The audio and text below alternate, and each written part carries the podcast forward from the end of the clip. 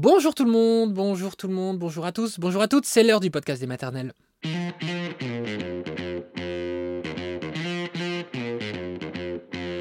Le podcast des maternelles avec aujourd'hui un témoignage poignant, très fort, très rare, l'histoire de trois orphelins où les aînés ont dû se battre pour obtenir la tutelle de leur petite sœur. Vous allez entendre ce témoignage très fort, donc très poignant, je vous préviens tout de suite, de Morgane, Morgane Malo. Puis nous serons juste après avec une avocate, maître Emmanuel Laurent, qui nous dira ce que l'on peut faire ou pas dans ce genre de situation si compliquée.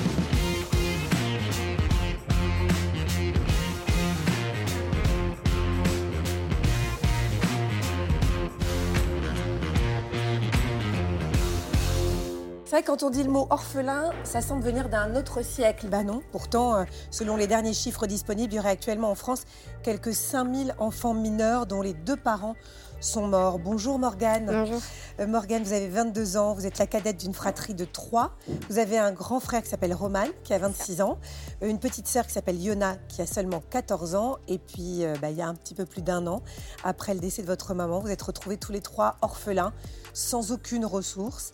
Merci d'être là pour revenir sur cette histoire euh, qui, vous allez le voir à la maison, est plutôt une histoire de, de solidarité, de fraternité euh, et puis surtout euh, d'amour, quoi, on va dire, d'une fratrie. Alors, Morgane, avec vos frères et sœurs, vous avez vécu donc deux drames en dix ans. La mort de votre papa qui était en 2012 et puis un peu plus d'un an, donc euh, la mort de votre maman Natacha qui est morte suite à un cancer qui a été vraiment fulgurant. Euh, Est-ce que pendant euh, ce laps de, temps très très court où elle a appris qu'elle était malade et au moment où elle a compris qu'elle allait mourir, euh, vous avez pu évoquer ensemble la vie d'après, tous les trois Ça a été très difficile parce qu'en fait, euh, on a eu euh, le diagnostic le 8. euh, alors, c'était le 8 août 2021 et elle est décédée le 20. Donc, en fait, ce laps de temps, Oui, c'est c'est même pas un mois. voilà, Ah ouais, c'est même pas un mois, c'est à peine trois semaines. Et euh, quand on apprend que quelqu'un est malade, il y a tout le côté euh, bah, empathie, euh, il y a tout ce côté où on a envie de passer du temps avec la personne et on Il y a l'espoir. Il y a l'espoir. Alors, on en a eu un tout petit peu, Mhm. euh, et elle, elle en avait beaucoup. Et donc, c'était difficile d'évoquer en fait euh, la suite sans elle. Euh, on a quand même évoqué cette suite en l'intégrant parce que voilà, on n'arrivait pas à lui faire comprendre. Mais ça a été très difficile de, de prendre ces courts moments pour parler de ça. Donc votre petite sœur, on l'a bien compris, elle était mineure, elle avait 13 ans à l'époque. Vous, vous êtes euh, étudiant quand votre maman meurt, Oui. vous êtes totalement sans ressources. À ce moment-là, quand elle meurt, quelle est votre priorité? Quel est euh, votre premier réflexe? C'est assez simple avec mon frère, c'est Yona, c'est la garde de Yona, c'est qui va s'en occuper et comment on va s'en occuper. Mhm. Parce que nous, on est étudiants, on n'a pas de revenus. Bon, les étudiants savent, euh, c'est pas facile de vivre euh, à, à l'heure actuelle. Et c'est surtout, qu'est-ce qu'on fait de Yona? Comment on va réussir à la nourrir, euh, à la mettre dans un collège, à la développer, en fait, tout simplement. Mhm. Oui, elle aidait à grandir. Ouais. Euh, ce qu'il faut dire aussi, c'est que votre maman avait quand même eu le temps de, de vous exprimer qu'elle aurait aimé que la fratrie ne se sépare pas. Exactement. Mhm. Elle nous a évoqué tout de suite, euh, voilà, on a fait une promesse qui était ne, ne jamais se séparer et continuer nos études parce qu'une promesse, c'était pas, c'était pas suffisant, on en a fait deux. Alors, c'est vrai que tout à coup, vous vous retrouvez euh, sans rien, et ça, la loi euh, ne prévoit pas grand-chose si on n'a pas écrit chez un notaire au préalable ses, volontés. Euh, c'est compliqué, même en tant que majeur, d'être automatiquement les tuteurs légaux de votre petite sœur. Comment est-ce que vous avez procédé, et surtout, que voulait votre petite sœur? Bien sûr.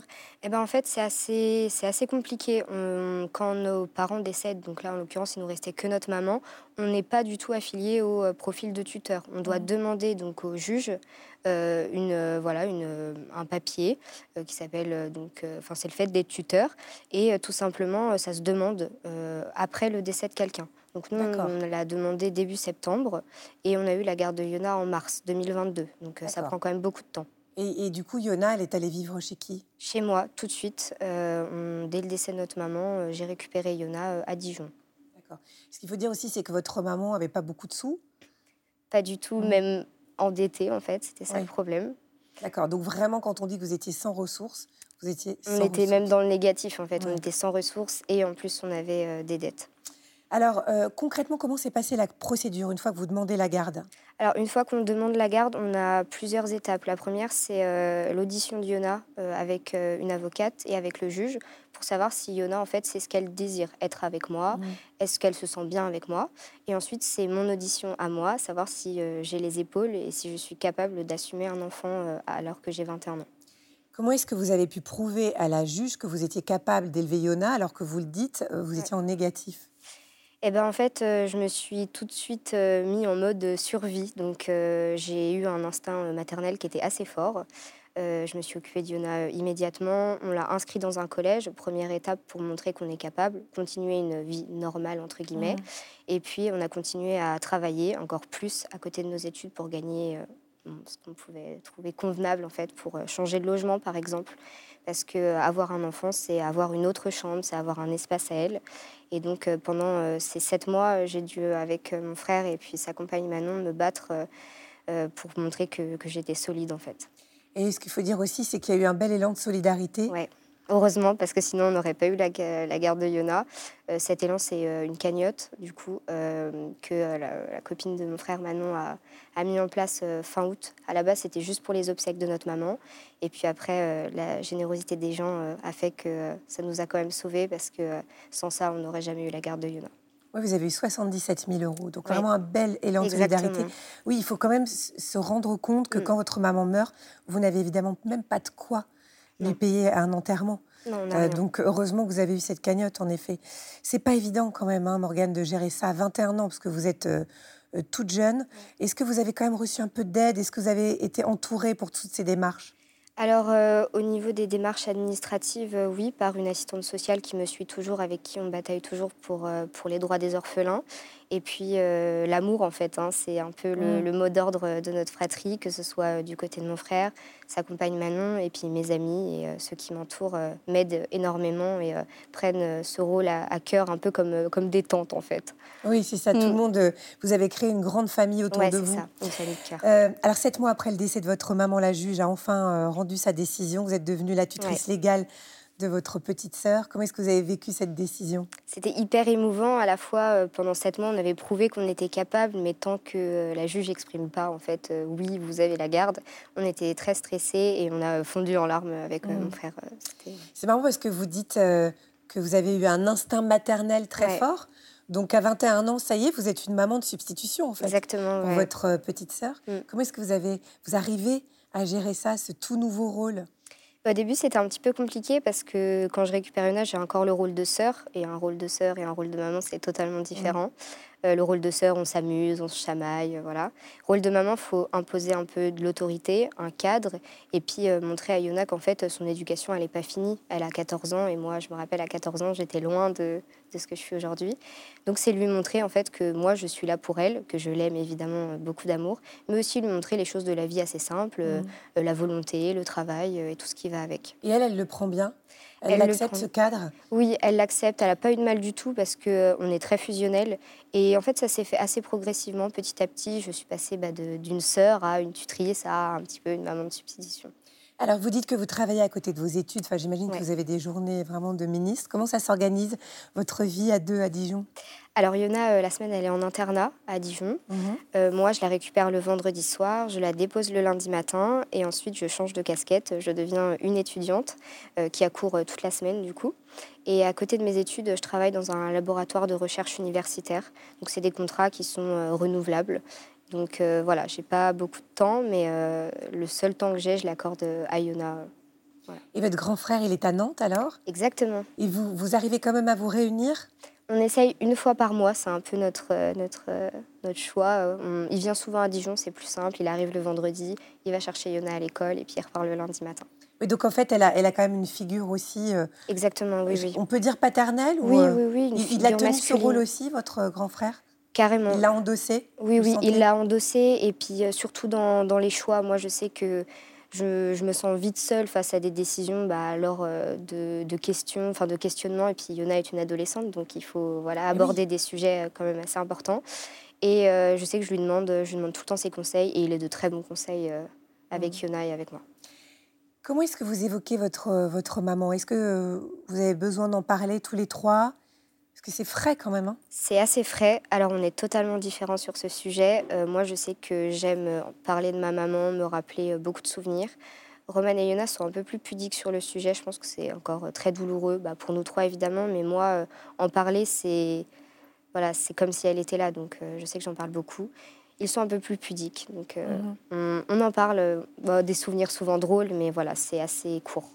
Chacun gère comme il peut. Hein. Exactement, ouais. Et autour de vous, vous n'aviez pas de tante, pas d'oncle, plus de grands-parents, rien du tout? Alors, on connaissait personne euh, jusqu'à euh, ce que notre maman décède, où on a repris un petit peu contact avec euh, notre famille. Ils nous ont envoyé des courriers. Et depuis, on essaye de renouer un lien avec nos oncles et puis nos grands-parents aussi, qui s'investissent beaucoup. Oui, donc vous n'êtes quand même pas seul au monde, quoi. Vous avez réussi à recréer Une des famille, ouais, c'est ça. Pourquoi est-ce que vous vouliez témoigner ce matin, Morgane? C'est important, bah, vous l'avez dit euh, dans l'introduction, il y a quand même beaucoup d'enfants qui sont orphelins. Et euh, le problème aujourd'hui, c'est que nous, orphelins, on n'a pas d'aide, que ce soit de l'État, que ce soit euh, des institutions. On, est seul en fait. Et quand nos parents décèdent à 20 ans, on ne devrait pas se sentir aussi seul et on devrait être aidé en fait, tout simplement. Vous avez dit que vous avez eu des problèmes avec la CAF? Exactement, j'ai eu pas mal de problèmes. Quand j'ai récupéré Yona, j'ai eu la chance de faire pas mal de dérogations pour faire, je sais pas, des papiers d'identité et toucher en fait euh, un peu plus euh, d'argent. Euh, je touchais une partie du, du, RSA. Je pensais que c'était affilié à Yona et en fait pas du tout. C'est que l'année du décès de ma maman, je me suis séparée de mon ancien conjoint et c'était dû à ça en fait, ces aides qui étaient accordées pendant un an et euh, là, depuis euh, fin août, euh, je, bataille avec, avec la CAF, avec les n'avez plus du tout d'allocation là pour vous aider Non, excepté les APL comme tous les étudiants mmh. et la prime parent isolé qui est de 130 euros.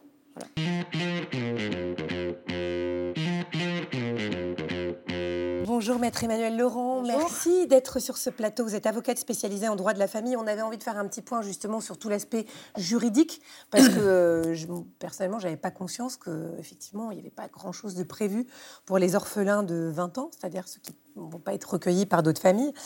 Euh, que dit le droit pour les enfants mineurs quand les deux parents décèdent déjà? C'est-à-dire, qui est prioritaire pour les prendre en charge? Est-ce que ce sont les frères, les sœurs, les grands-parents, les tantes, les oncles? C'est quoi l'automatisme pour les mineurs? Alors, l'automatisme, soit les parents de leur vivant euh, ont désigné un tuteur euh, qu'ils souhaiteraient avoir pour leurs enfants au cas où il leur arriverait quelque chose. Mhm.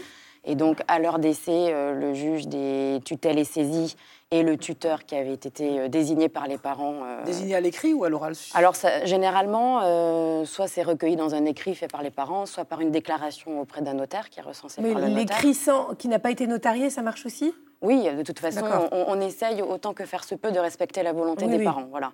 Euh, le juge des tutelles, à ce moment-là, va désigner cette personne pour s'occuper de l'enfant mineur et gérer ses intérêts euh, jusqu'à sa majorité. D'accord. S'il n'y a pas de tuteur désigné par les parents de leur vivant, euh, c'est un tuteur qui va être désigné parmi les membres de ce qu'on appelle un conseil de famille, j'y reviendrai après, mmh. qui va faire office de, de tuteur donc, pour, pour l'enfant mineur.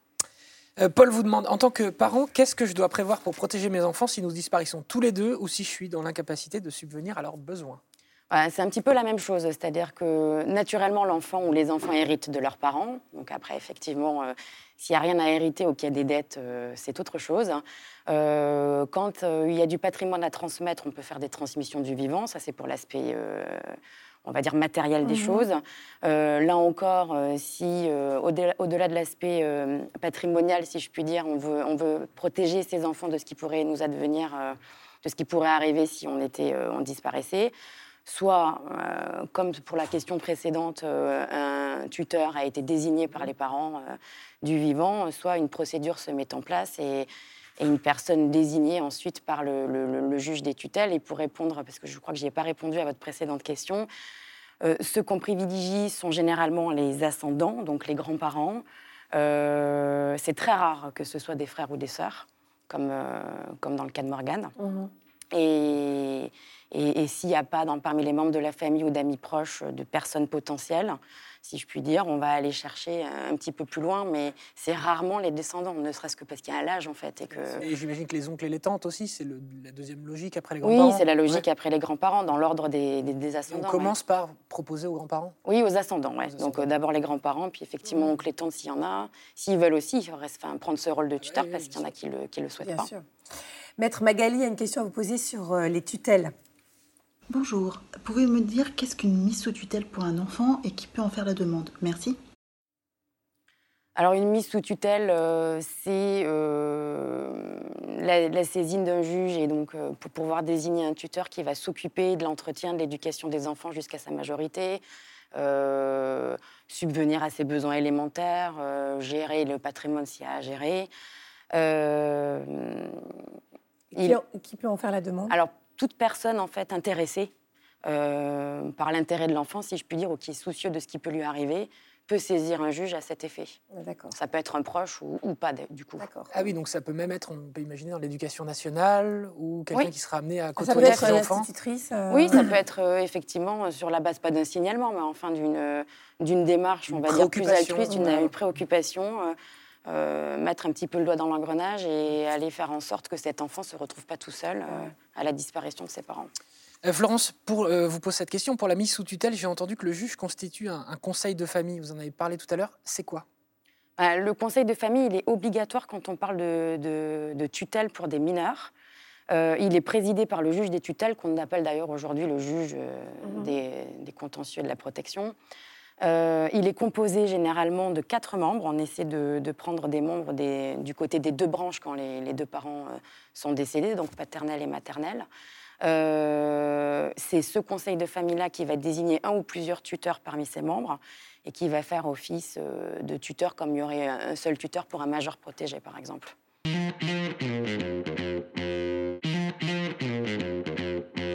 Alicia qui vous demande si la fratrie est séparée, les enfants peuvent-ils au moins se voir? C'est terrible cette situation. Je crois qu'on essaye, dans le cas de disparition des parents, de jamais séparer les fratries. oui, c'est le principe. Ce qui se faisait beaucoup en revanche il y a quelques décennies.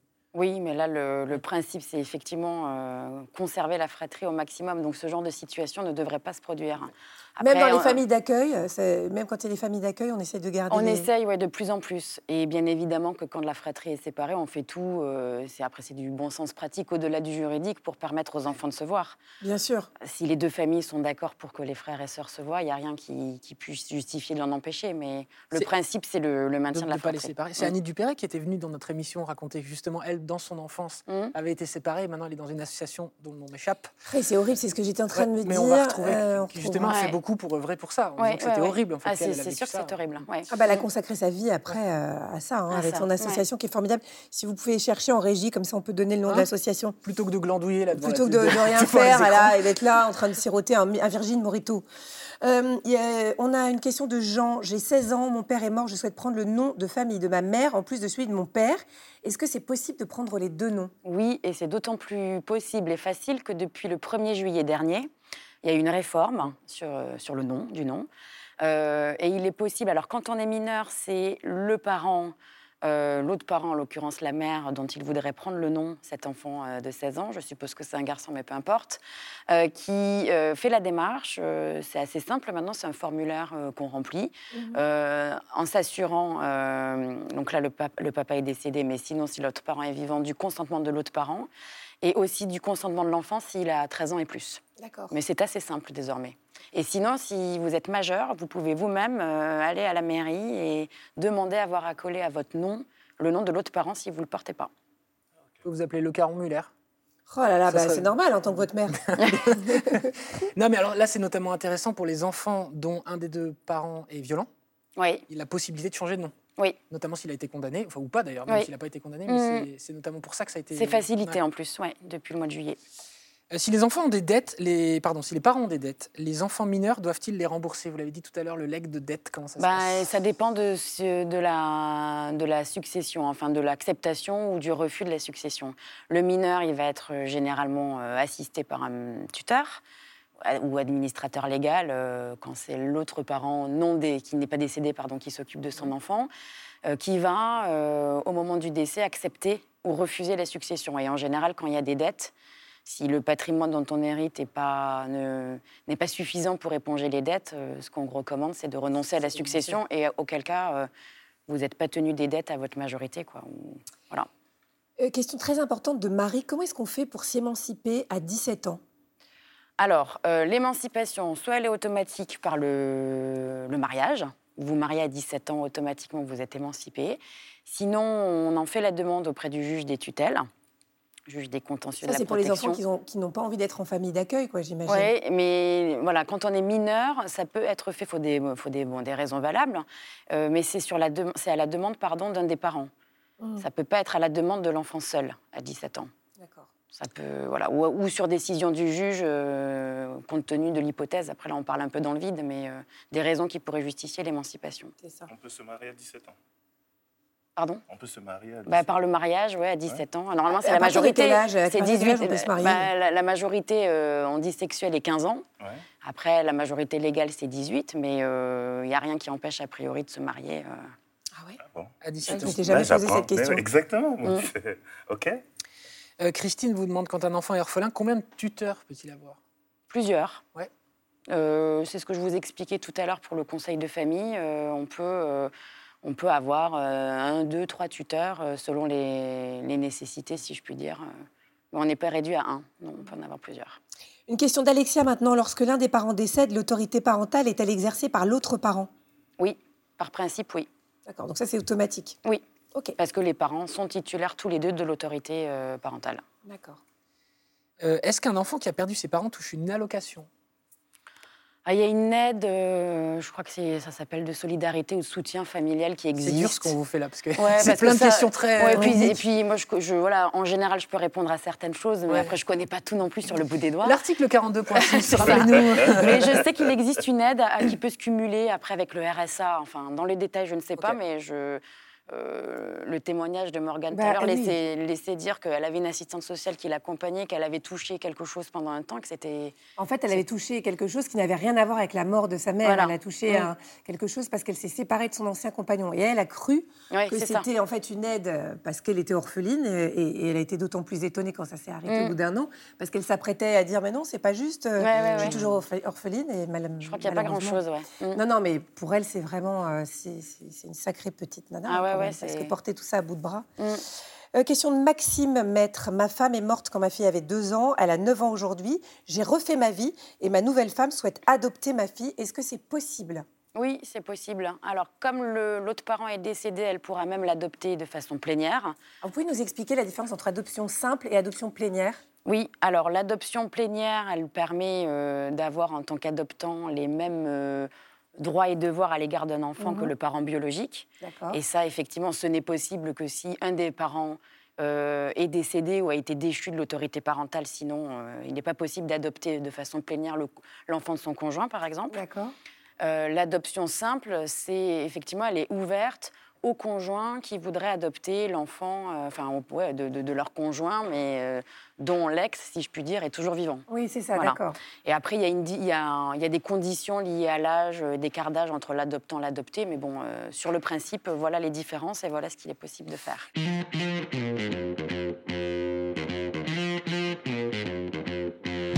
Merci beaucoup, maître Emmanuel Laurent. Merci à Morgane Malo d'avoir accepté de venir dans la maison des maternelles. Voilà, c'est la fin de cet épisode j'espère que ça vous a intéressé, que ça vous a plu. N'hésitez pas à le partager autour de vous. Et puis n'hésitez pas à venir nous voir, à venir me voir, moi, Agathe, qui vous le souhaitez, sur Instagram pour nous suggérer des thèmes, s'il y a des thèmes que vous aimeriez voir traités dans cette émission. Au revoir tout le monde.